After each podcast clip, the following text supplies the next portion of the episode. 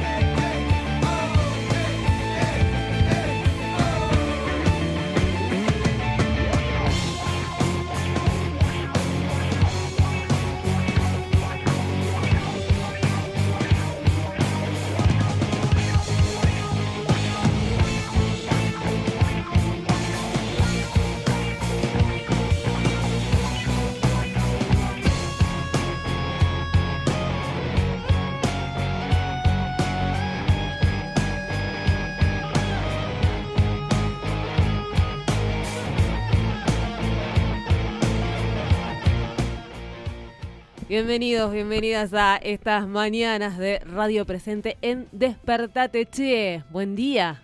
Buen día, buen día, buen, día. A despertarse, despertate che, buen día desde Radio Presente, la voz del ex Olimpo. Bienvenidos y bienvenidas.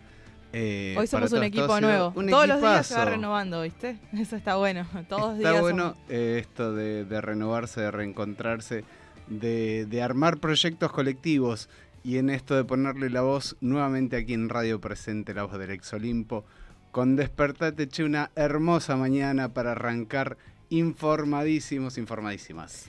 Betania, Oscar, Rocío, Giselle, vamos a estar acompañándolos hasta las 10 de la mañana. La temperatura en este momento en la ciudad de Buenos Aires, 15 grados, dos décimas, la humedad 87% presión, 1018 hectopascales y un sol bastante pleno en la ciudad de Buenos Aires.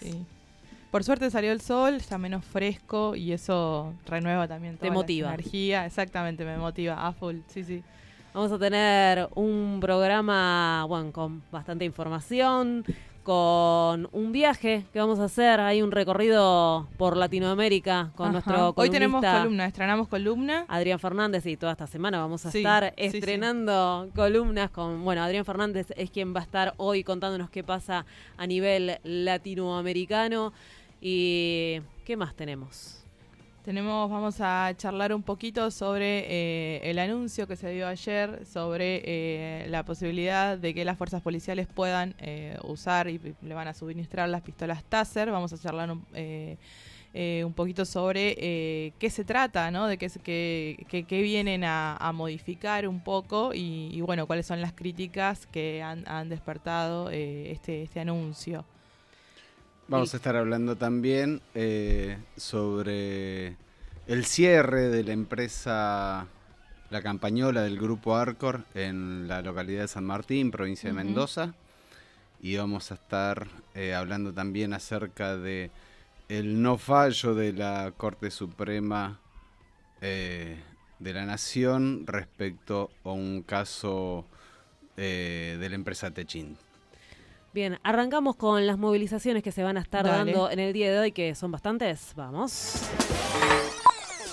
No vas a poder enchupar, sintonizar ni echarte para atrás. Tenemos que contar que hoy hay una jornada nacional de lucha de la docencia universitaria. Esto se da ante la negativa del gobierno a dar una respuesta favorable al reclamo salarial. Quienes la organizan, trabajadores y trabajadoras organizados en Conado Histórico, se realizan en todas las universidades nacionales. O sea que estamos hablando de una lucha a nivel nacional. Clases públicas, radio abiertas, volanteadas, asambleas. En paralelo a las 2 de la tarde van a estar realizando una nueva reunión de la mesa de negociación salarial en el Ministerio de Educación de la Ciudad de Buenos Aires. Buenos Aires. En un ratito nada más, 10 y media de la mañana, el Frente de Organizaciones en Lucha realiza una movilización al Ministerio de Infraestructura, al Ministerio de Desarrollo Social y a la Dirección General de Escuelas de la Provincia de Buenos Aires en La Plata, en reclamo de obra pública en los barrios y limpieza de los arroyos y tratamientos de residuos, puestos de trabajo para las cooperativas, recursos, refacción, mantenimiento de escuelas, entre otras cosas. Son muchísimos los reclamos que se van a llevar adelante. A las 10 de la mañana eh, empieza también una movilización porque hoy tenemos que decir que hay paro nacional de judiciales. La medida es por 48 horas. Acá en la ciudad de Buenos Aires, eh, como decíamos, es a partir de las 10 de la mañana una movilización hacia el Palacio de Tribunales. Algunos de los reclamos exigen pago retroactivo, declaración de emergencia judicial. De nuevo, emergencia judicial.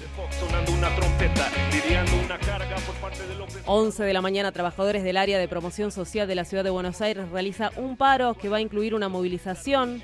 Esto es a México 1600. Algunos de los reclamos exigen mayor presupuesto para los programas sociales, pase a planta permanente, salario igual a la canasta básica familiar denuncia que la gestión de la reta Tagliaferri destina más de 600 millones a mudar el Ministerio de Desarrollo al elefante blanco mientras los hogares de niños siguen hacinados, los programas sociales se vacían y los presupuestos y salarios se los come la inflación.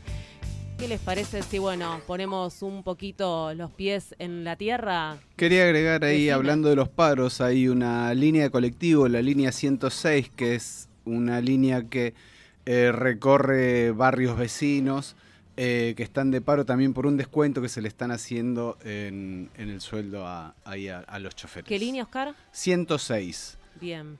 Que sale desde Liniers eh, hasta Palermo. retiro. Líneas Retiro, ahí va. Sí, sí, sí, sí.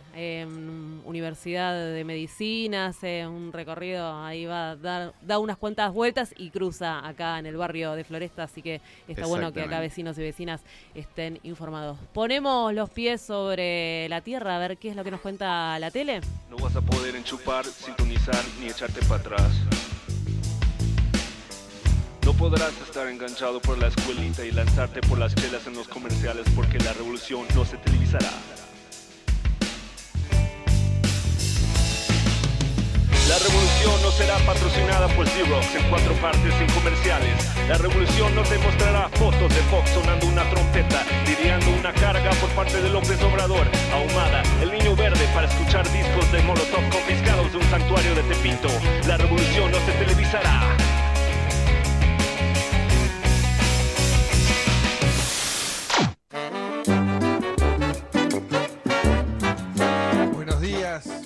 Días. Gracias,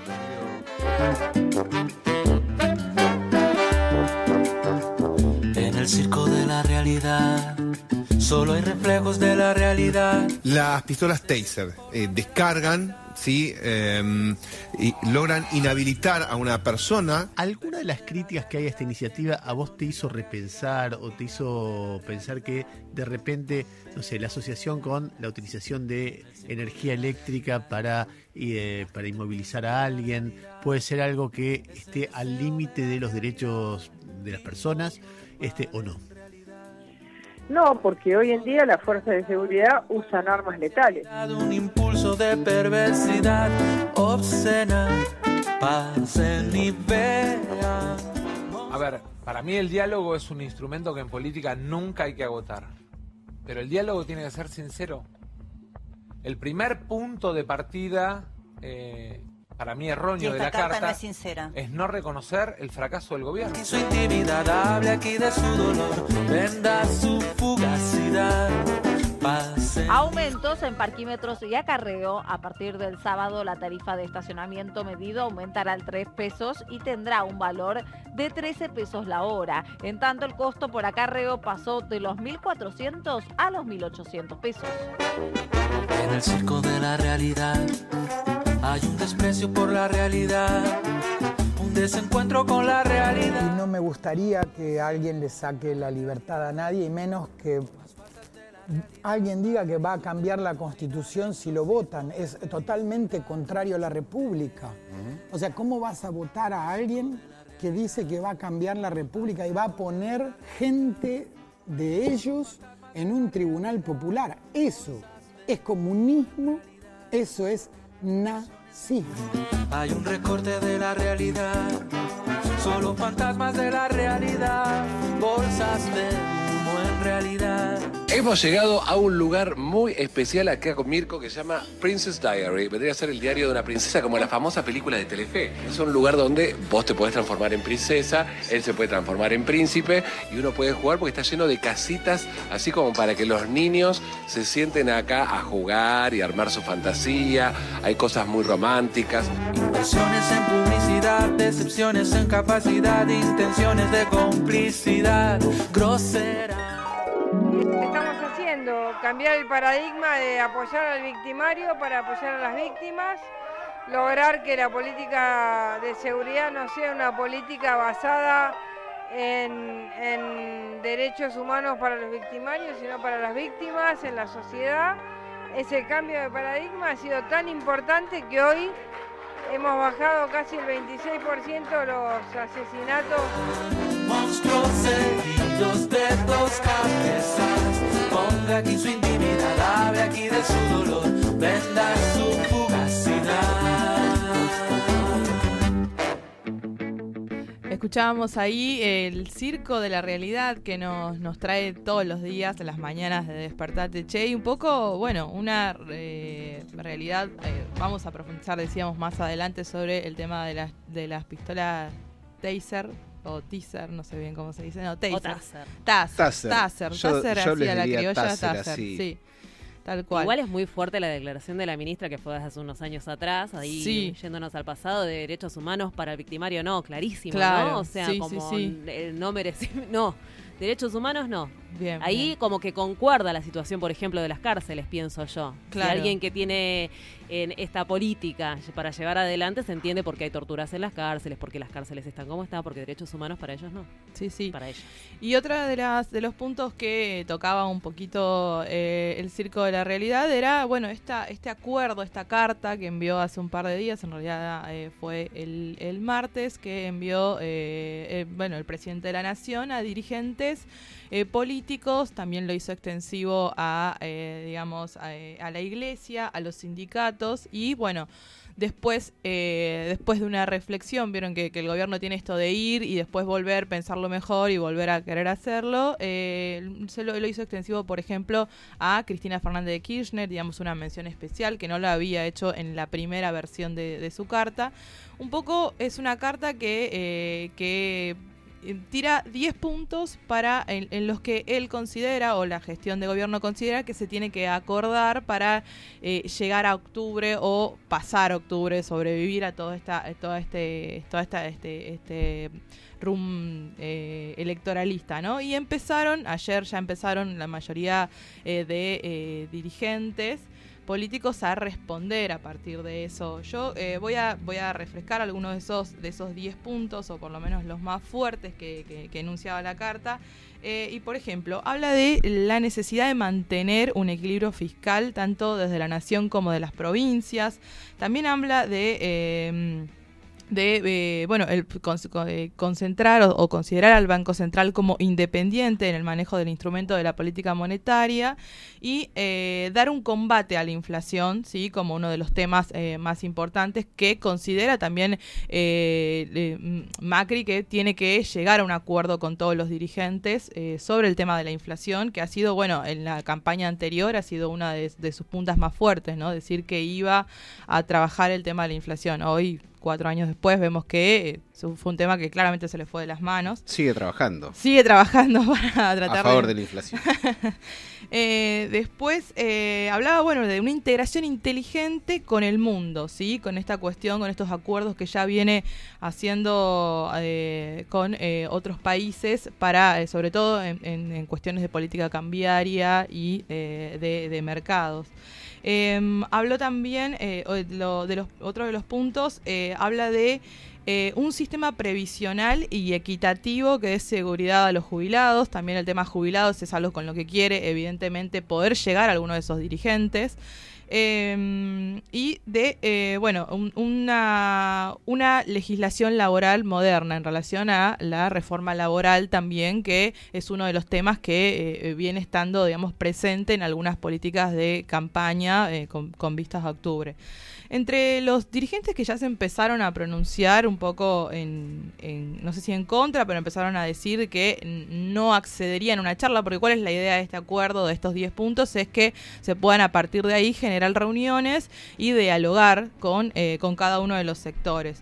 Eh, por ejemplo, eh, em, el gobernador de La Rioja, Sergio Casas, dijo que el llamado le parecía que llegaba tarde, que ya está, que ya era demasiado tarde como para sentarse a negociar. Pero para, el primer enojo fue por el WhatsApp, porque dijo, me convocó por WhatsApp, me mandó, Claro. tenía que ver con eso tal vez también, Sí, ¿no? Porque sí. él sí lo le mandó, pero bueno, como que no le dijo nada. Claro, no, no, claro, no son las formas y ya tarde, ¿no? Esa, cosa como de, bueno, ya, ya, ya, eh, ya fue. Y después también se empezó a especular sobre la posibilidad de que, eh, de que haya una reunión con Cristina Fernández de Kirchner, que es la candidata mm, opositora, digamos, más fuerte que hoy tiene eh, el gobierno actual. Entonces, eh, se hablaba, bueno, ella mañana tiene la presentación de su libro en la Feria del Libro.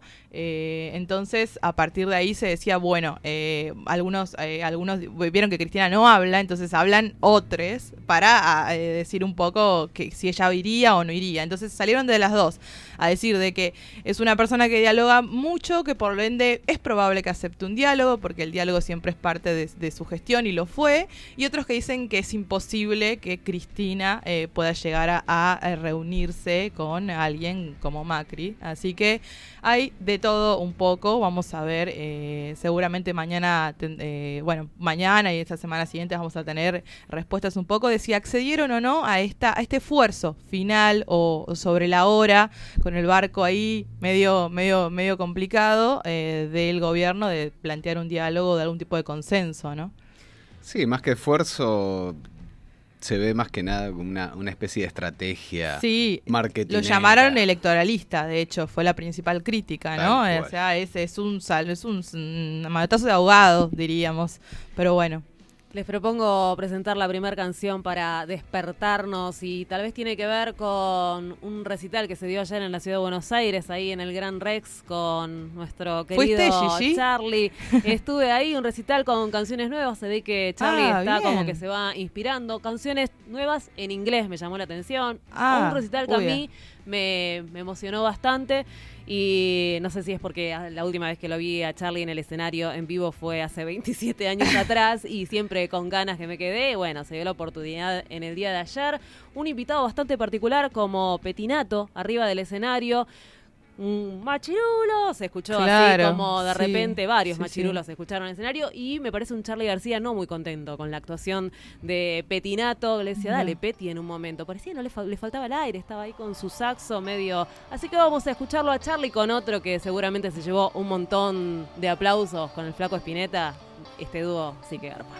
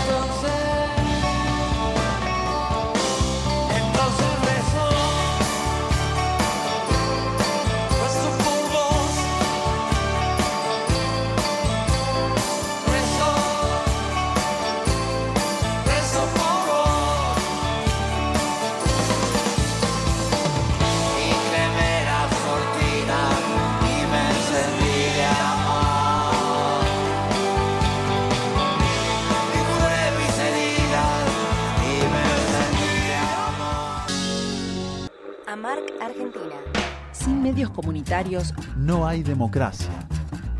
Desde la Asociación Mundial de Radios Comunitarias, AMARC Argentina, exigimos la democratización en la distribución de la pauta publicitaria oficial. Solo en 2016, el gobierno nacional destinó casi 2.500 millones de pesos en publicidad, repartidos en su mayoría en tan solo 25 grupos de multimedios. Reclamamos un régimen de distribución de las partidas publicitarias que sostenga el pluralismo y la diversidad de medios y expresiones. Asociación Mundial de Radios Comunitarias. AMARC Argentina. Desde el retorno de la democracia hasta la actualidad, son más de 3.000 los casos de personas asesinadas por gatillo fácil o por torturas en cárceles y comisarías, y alrededor de 200 los casos de desapariciones forzadas a manos de las distintas fuerzas de seguridad del Estado. Al gatillo fácil le sigue el sobreseimiento fácil, dejando así impune la gran mayoría de casos, ya que ni el Poder Judicial ni el Poder Político tienen la voluntad de reconocer las sistemáticas violaciones a los derechos humanos cometidos por las fuerzas. cometidos por las Y acá fuerzas. tiene que responder el Estado. Y el Estado no está. Las víctimas son jóvenes pobres, Son jóvenes pobres. son quienes más vulnerables y expuestos se encuentran a la figura de sospechoso. Son quienes más vulnerables y expuestos se encuentran a la figura de sospechoso, creada por los medios masivos de comunicación y un sector del poder político. Tras el discurso de la inseguridad se esconde la respuesta fácil de los gobiernos de dar mayor poder a la policía, La misma policía que lo había torturado era la que estaba investigando. que más que solución es parte del problema. Y aguante la organización, y aguante la lucha, y que esto se duplique. Contra la impunidad, organización y lucha. Organización y lucha. Amenazados por la fuerza, Omitidos en los diarios y las pantallas, ninguneados por los gobernantes, Vuelve vuelve la dignidad de los que no están, de las víctimas de la violencia policial e junto institucional. a organizaciones sociales, políticas, de derechos humanos, a medios comunitarios y alternativos, Decimos- decimos Justicia para los y las de abajo. basta de violencia policial e institucional. Y la única forma de parar esto es organizándonos, perder el miedo y salir a denunciarlo. Prohibido. Prohibido girar a la derecha. Yo quiero estar a la izquierda del cero. No me analices, no voy a cambiar. Radio presente. Tenés un ratito más. Despertate, che.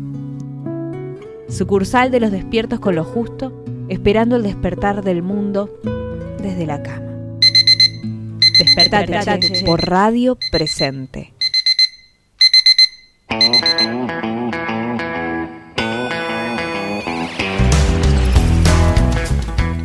Bueno, y continuamos en Despertate Che, acá en Radio Presente, la voz del ex Olimpo, pensando en, en esto de, de- de informarnos durante la mañana, en la comunicación comunitaria, eh, pensando en grande, pensando en la patria grande, y pensando en la patria grande, eh, vamos a estar comunicándonos con eh, Adrián Fernández, que es columnista, flamante columnista en el día de hoy.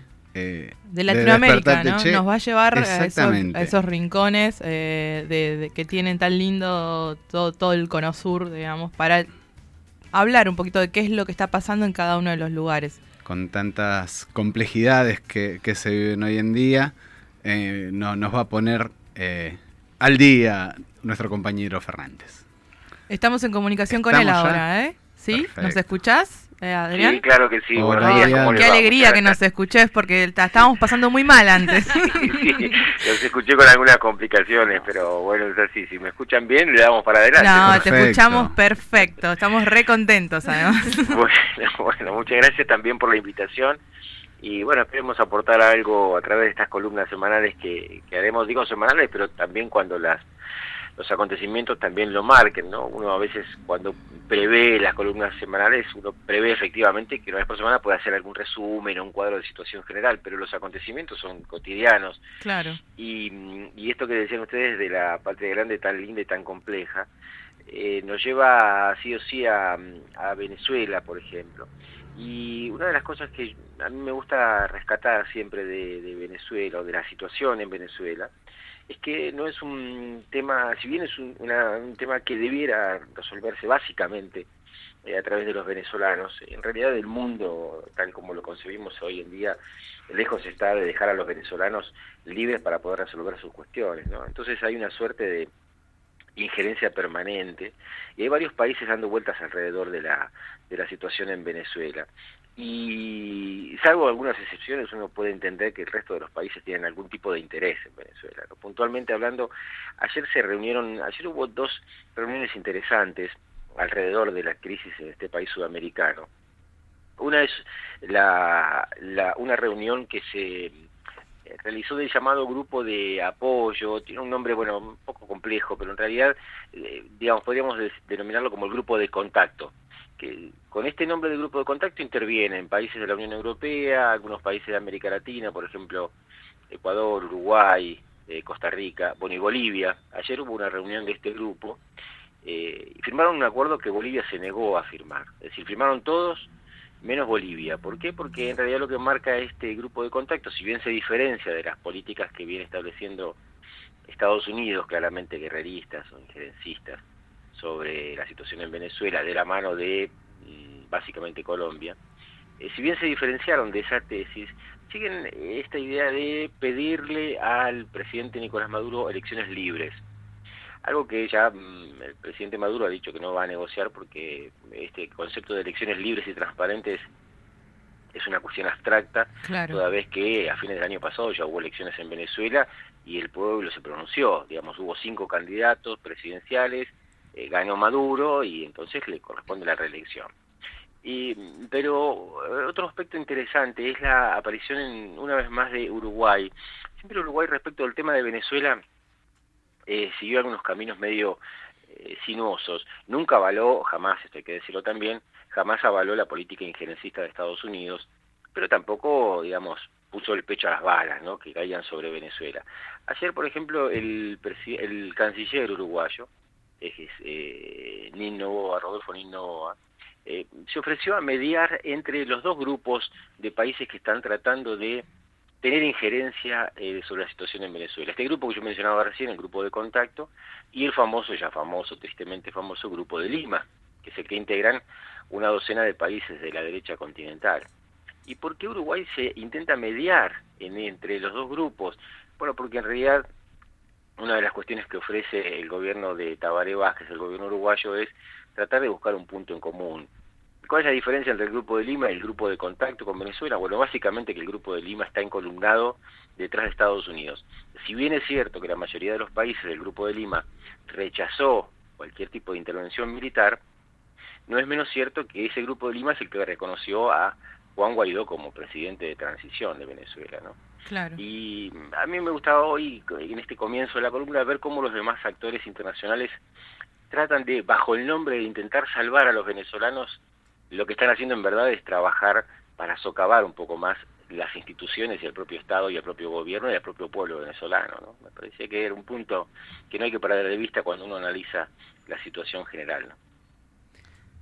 Bien, aparte de Venezuela, que bueno, está, ¿cómo es el, el, el, clima que se está viviendo en Venezuela? Sabemos que hay un pueblo ahí que está bancando un montón de otra manera, no se podría sostener el gobierno como se sigue sosteniendo, ¿no? Con toda esta opresión. ¿Qué es lo que te, qué información te llega de eso? ¿Cómo, cómo se la está bancando el pueblo?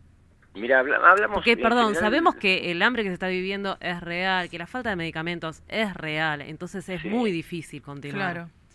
Sí, sí, sí, sí, es cierto. Hablamos eh, por, América 21, por la web para la que estamos trabajando, eh, casi todos los días con compañeros allá en Venezuela, compañeros, compañeras también que nos aportan información. La situación es complicada efectivamente con el tema de la comida, con el tema de, la medicina. Eh, hay, hay algunos lugares en Venezuela que son prácticamente tierra de nadie, eh, básicamente apuntando a la, a la frontera con, con Colombia, una frontera muy larga, muy muy compleja, muy extensa, donde se ve eh, tráfico de combustible, eh, corrupción, bueno, un montón de, cosas que tal vez en las grandes ciudades venezolanas no se pueden apreciar. Pero sí hay un punto que vos marcabas recién en la pregunta, Giselle, y es el tema de la conciencia de la, de la población. A mí me parece que todos estos actores que yo mencionaba recién, todos estos gobiernos de estos países que mencionaba recién, desconocen o se hacen los que desconocen un tema central en esa historia y es la conciencia venezolana. Hay dentro de lo que uno puede imaginar como el chavismo, eh, sectores eh, eh, muy duros en las negociaciones, hay otros sectores más eh, dialoguistas, por decirlo de alguna manera, hay sectores muy críticos con Maduro, pero en general, cuando uno habla del pueblo venezolano o del chavismo venezolano, habla de centenares de miles de personas que están convencidas de que efectivamente el, motor central de sus males en este momento es la intervención de Estados Unidos, más allá de los errores de su propio gobierno. No es que estén en una cápsula, digamos, aislados, como también lo puede hacer entender la prensa comercial diciendo que los llevan de un lado para el otro. Eso no se da en Venezuela. Lo que hay en Venezuela es un, una buena parte de la población con una férrea concepción de lo que significa eh, la revolución eh, o el concepto de revolución en Venezuela. Entonces, contra eso es donde chocan efectivamente siempre estos sectores golpistas o estos sectores rupturistas o desestabilizadores, como querramos llamarlos. ¿no? Pero efectivamente, sí, sí, cuando uno entiende o trata de entender a Venezuela, también hay que entenderlo desde este concepto, del concepto de la conciencia. Sin ir más lejos, ayer mismo el ex presidente del gobierno español, José Luis Rodríguez Zapatero, que uno puede decir cosas, de consideraciones de Zapatero, digamos, a favor y en contra, pero ayer dijo, yo conozco Venezuela, en los últimos tres años fui 15 veces, pasé más de seis meses en Venezuela, si uno suma todos los, los, los días que estuve allá, dice él. Y uno de los puntos que ignora Estados Unidos es la conciencia del pueblo. Claro, lo decía sí, un sí. presidente socialdemócrata español, ¿no? O un expresidente. Eso es básicamente otro punto importante, claro. Nos prometiste viajar también a Colombia y a Brasil. Claro, pero por la misma situación. Yo estoy eh, preocupado más que ustedes por el tiempo. Ustedes márquenme si me largo, si me largo, a, si me largo a hablar. Pero mm, eh, sí, en, en las próximas columnas vamos a hablar también puntualmente de Colombia y de Brasil por sus propias historias y por sus propios momentos en los que están viviendo. Pero yo sí los quiero poner en un rol determinante a la hora de saber qué va a pasar con, con Venezuela. Hay muchos que dicen que eso decimos, yo sostengo esta tesis, de que efectivamente la paz en Venezuela o la tranquilidad en Venezuela es eh, un eh, motor o una herramienta de tranquilidad para buena parte de Sudamérica. Yo sostengo esa tesis. Por eso digo, mm, ¿cómo aparecen Colombia y Brasil en esta historia? Bueno, porque Colombia claramente es la herramienta que tiene Estados Unidos para socavar, desestabilizar permanentemente y de diferentes formas a, a Venezuela. Y Brasil, porque está ahí, es decir, Brasil hoy tiene desde el 1 de enero de pasado, es decir, hace eh, cinco meses, cuatro meses, cinco meses, tiene un presidente claramente guerrerista que si fuera por él ya se le declara la guerra a Maduro porque odia la revolución bolivariana, odia el socialismo, odia el comunismo, odia la izquierda, ya sabemos quién es eh, Jair Bolsonaro.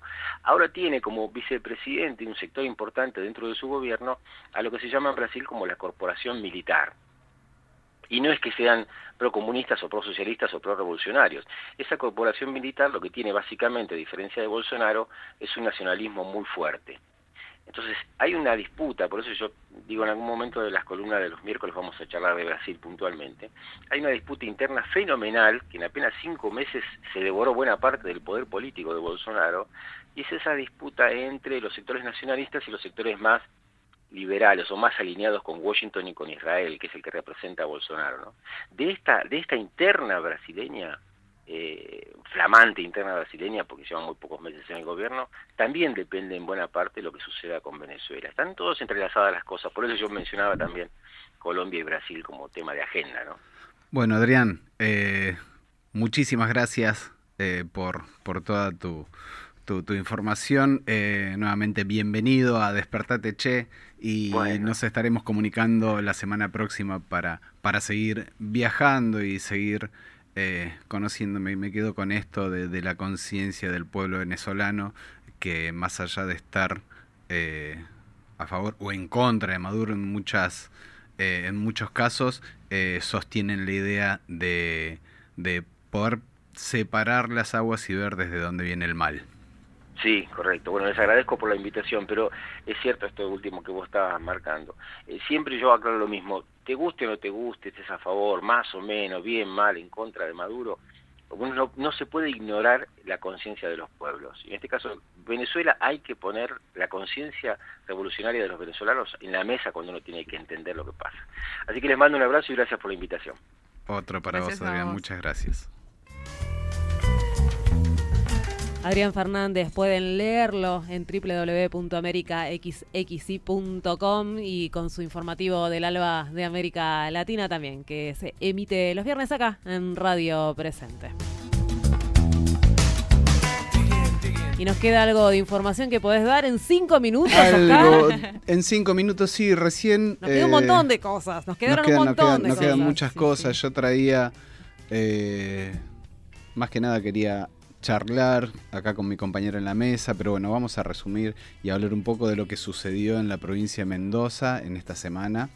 Eh, lo que sucedió con más de 100 familias, 125 familias que quedaron en la calle eh, por el cierre de dos plantas del grupo Arcor, que tiene la fábrica de la Campañola, la planta de la Campañola y en San Martín, el departamento de San Martín, en la provincia de Mendoza, donde les ofrecieron como alternativa de salida que se trasladaran a la provincia de San Luis, a Mercedes, a, a 300 kilómetros de ahí, eh, cerrando, digamos, las posibilidades de trabajo para, para esta gente, para estas familias. Y bueno, eh, pensábamos recién con, con mi compañera en la mesa de la cantidad de productos que circulan Sí, que en, son- en las casas de, de todas las familias y, el grupo Arcor tiene un porcentaje muy muy alto de todas estas marcas que nosotros consumimos, eh, marcas que se fueron eh, construyendo, eh, marcas que fueron siendo adquiridas por, por la gran multinacional en la que se convirtió Arcor, pero que sin embargo está cerrando una de sus plantas en un momento crítico y difícil, donde la gente necesita de, de sus puestos de trabajo y, y bueno, eh, es, Pensaba- es una pena. Pensaba en, en esto, que no es la primera vez ¿no? que sucede, es algo que se va repitiendo, esto de las fábricas eh, mudándose a lugares muy lejanos y también ellos están bajo el... no, pero nosotros no te echamos, te estamos dando la posibilidad de claro. continuar trabajando. Sí, sí, sí, o sea, pero que te alejes de tu todo. territorio, de todo. Te vas a 200 Sí, sí, kilómetros, sí. y pero ellos no te echan, ¿no? Como cómo va funcionando esas lógicas eh, empresariales, patronales. Sí, yo había armado más o menos una cronología eh, de cómo a partir de los años 70 empieza el crecimiento de, de este grupo, eh, fundado en 1951 por la familia Pagani, que en el año 76, por ejemplo, eh, abre una planta de producción en Paraguay, en el 79 en Uruguay, en el 81 en Brasil, en el 89 en Chile, en en el 95 en Perú, que a la vez fue comprando eh, firmas como por ejemplo la de Águila Sainz, la de Noel eh, y muchísimas otras, la, la de dos en uno en Chile, fue comprando como pequeñas empresas y formando plantas de producción en diferentes partes de América Latina, abriendo oficinas en, en China, abriendo oficinas en Canadá. Eh, y bueno, después cuando se ve afectada, allá por, por el año 2001, por, por la crisis, con el tema de la especificación y a través de un decreto firmado por Eduardo Dualde, eh, reciben una transferencia de fondos muchas de las empresas donde salvan supuestamente esta economía y, y a partir de ahí se multiplica el crecimiento del grupo Arcor cuando empieza a asociarse a, a Danone y a otras multinacionales eh, y, y me parece increíble eh, a pesar de ese crecimiento eh, Claro. que hoy Que hoy dejen en la calle ¿Cuántas a- familias? a más o 125 familias 125 familias Son lógicas patronales, no sé si me llama demasiado la atención, ¿no es cierto? Es un- por eso decía, son historias que se van repitiendo y tienen lógicas muy similares también. Donde Sí. los derechos de los trabajadores, de las trabajadoras, no es lo que beneficia, sino enriquecerse y llenar los bolsillos. Lógicas capitalistas que le dicen, tal vez. Sí. Así es. Bueno, al margen de lo que sucedió con la campañola, también hay una reducción horaria en una planta de Toyota acá en Zárate. También quería comentar sobre eso, donde se reducen las horas de trabajo de mucha gente. Eh, el cierre de la cementera Loma Negra, también. Eh, otra de las sucur- sucursales de Musimundo, en el barrio de Belgrano. Eh, quienes estábamos acostumbrados a comprar románticamente discos, que íbamos a Musimundo, últimamente veíamos que no solamente eh, vendían discos, sino electrodomésticos y todo eso. Bueno, también cerró uno de sus locales acá en el barrio de Belgrano. Eh, Bien, nos vamos acercando, les digo, porque ya se hicieron, nos vamos acercando, no, ya se hicieron. El- Claro, eh, ya no- se hicieron las 10. Nos No, vamos alejando. Igual yo me quedé, para hacer, más allá de que se acaba de comunicar a, eh, Mariano con nosotros y nosotras para decirnos, es la USEP, la patota que salía con La las pistolas eh, excelente. Taser, a, ahí, a, a- a- a electrocutar, por decirlo de Sí, alguna sí, manera, a la sí. gente que estaba en situación de calle. Así que bueno, gracias Mariano por eh, estar atento y bancarte todos estos desperfectos que hubo hoy así tan atentamente. Eh, así para, para irnos despidiendo hasta el día ¿Con de qué nos mañana. vamos? Nos vamos a- primero les voy a, a proponer algo. En el día de ayer salió una charla acá con la compañera Betania de tal vez esos talentos que tenemos y que no son reconocidos por el público. Ella, por ejemplo, dijo que tenía un talento, un talento no reconocido. Yo después me puse a pensar, yo tengo talento, y yo también tengo talentos que no son reconocidos. ¿Querés contar el tuyo, Sí, Betania, antes sí, de despedirnos? sí, me- agarraste de sorpresa, Invitamos a, a oyentes, a las y los oyentes, a pensar cuáles son sus talentos, tal vez contarnos en el día de mañana, porque ahora ya nos estamos yendo, pero no me quería despedir sin antes por ahí mencionar algo de esto. Así es, yo conté ayer Sí. que eh, uno de mis talentos, eh, quizás que no sirven para nada, le dije yo, pero bueno, es un talento al fin y al cabo, es eh, cortar muy bien en porciones las cosas y tengo como una especie de obsesión con cortar pizzas, tortas, tartas, muy correctamente, o sea, como Claro. me gusta. Y de todas maneras esto Betania no lo contó como a ver qué talento no me reconocen. Ella lo contó, de repente salió la conversación y que estaba muy orgullosa porque sabía hacer. Yo me quedé mirándola, dije bien. Yo tengo ¿Cuál es también- el tuyo, G? Eh, bueno, ayer me descubrí, eh, bueno, me descubrí, ya sabía que tenía este talento, soy muy buena aplaudidora. O sea, si Bien. alguien me quiere llevar, por bien. ejemplo, Pero además contratar... es un puesto rentado eso, casi que lo puedes de- monetizar, Bueno, dirían hoy es los lo- youtubers. Es lo que yo pensaba, nunca escuché que eso ocurra, pero sí soy muy buena, tengo como un aplauso fuerte, potente. Hay y creo- aplaudidores, aplaudidoras, hay reidores Claro. y reidoras. Hay gente que, hay va a llorar, por ejemplo, Pará, hay que tiene talento. aplaudidores. Hay aplaudidores, así que porque yo tengo ese talento. Tengo, soy una gran aplaudidora. Otro, tengo dos talentos. Hay mirá. gente que llora también.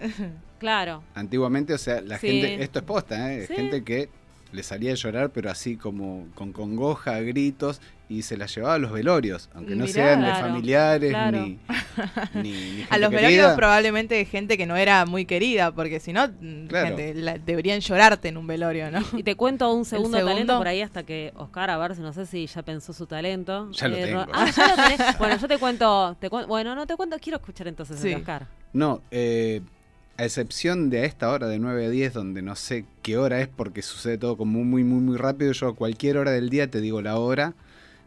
eh, exacta le puedo errar por dos minutos, ¿Sin tres mirar el minutos. reloj? No uso Tenés reloj. como un reloj Ay, interno. no. Vos, cual. pero ese talento otra- yo te lo súper no. reconozco. No sé si. Y, ot- y otra cosa, en el corte, en el volumen de las cosas. Sé cuánto pesan las cosas. No, me encantó. Ay, Sí, no, sí, sí, buenísimo. Yo lo que te sé Pero son muy ah, útiles pará, tengo otro talento. A pará, ver, me, sí. me- me van flotando talentos.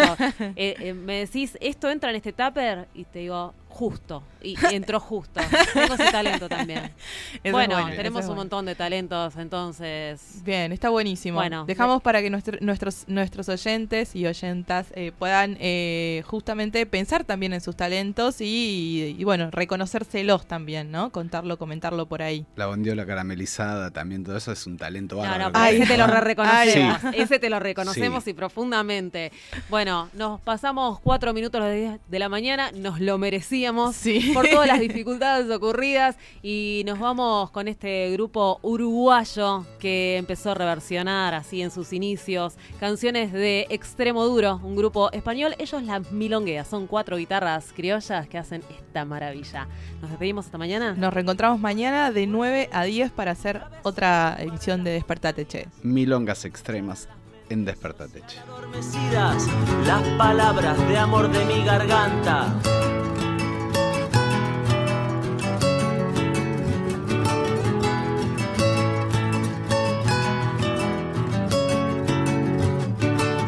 Abrir los brazos, la mente y repartirlos. Que solo me enseñaron el odio y la avaricia. Yo quiero que juntos como hermanos repartamos amores, lágrimas y sonrisas.